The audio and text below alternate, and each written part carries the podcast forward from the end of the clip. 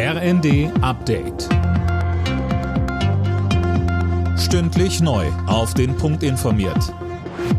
Ich bin Dirk Jostes. Guten Tag. Mit Blick auf eine mögliche neue Corona-Welle ab Herbst will der Expertenrat der Bundesregierung heute eine Empfehlung abgeben.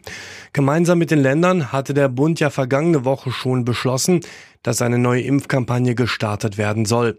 Da es bis zum Herbst nicht mehr lange dauert, müsse man jetzt handeln, sagt der grüne Gesundheitsexperte Dahmen im ersten. Am Ende des Tages sind alle Koalitionspartner in der Verantwortung, Vorsorge zu betreiben. Die Hände in den Schoß zu legen reicht nicht. Wir müssen Maßnahmen jetzt zügig beschließen, die es uns erlauben, für den Fall einer Verschlechterung zügig einschreiten zu können und die Infektionen und Epidemie unter Kontrolle zu bringen.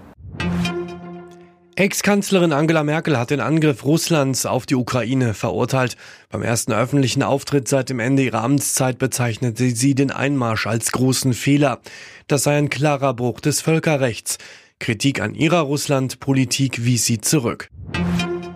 Finanzminister Lindner ist dafür offen, die Laufzeit für Atomkraftwerke zu verlängern. Es gehe um die Bezahlbarkeit von Energie und die Einsparung von CO2-Emissionen, sagte der FDP-Chef in der ARD.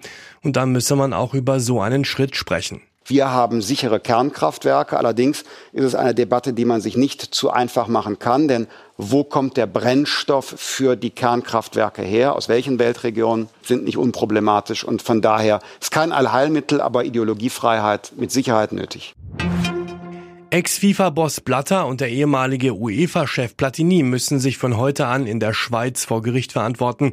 Den beiden ehemaligen Fußballfunktionären wird unter anderem Betrug vorgeworfen. Ein Urteil wird Anfang Juli erwartet. Alle Nachrichten auf rnd.de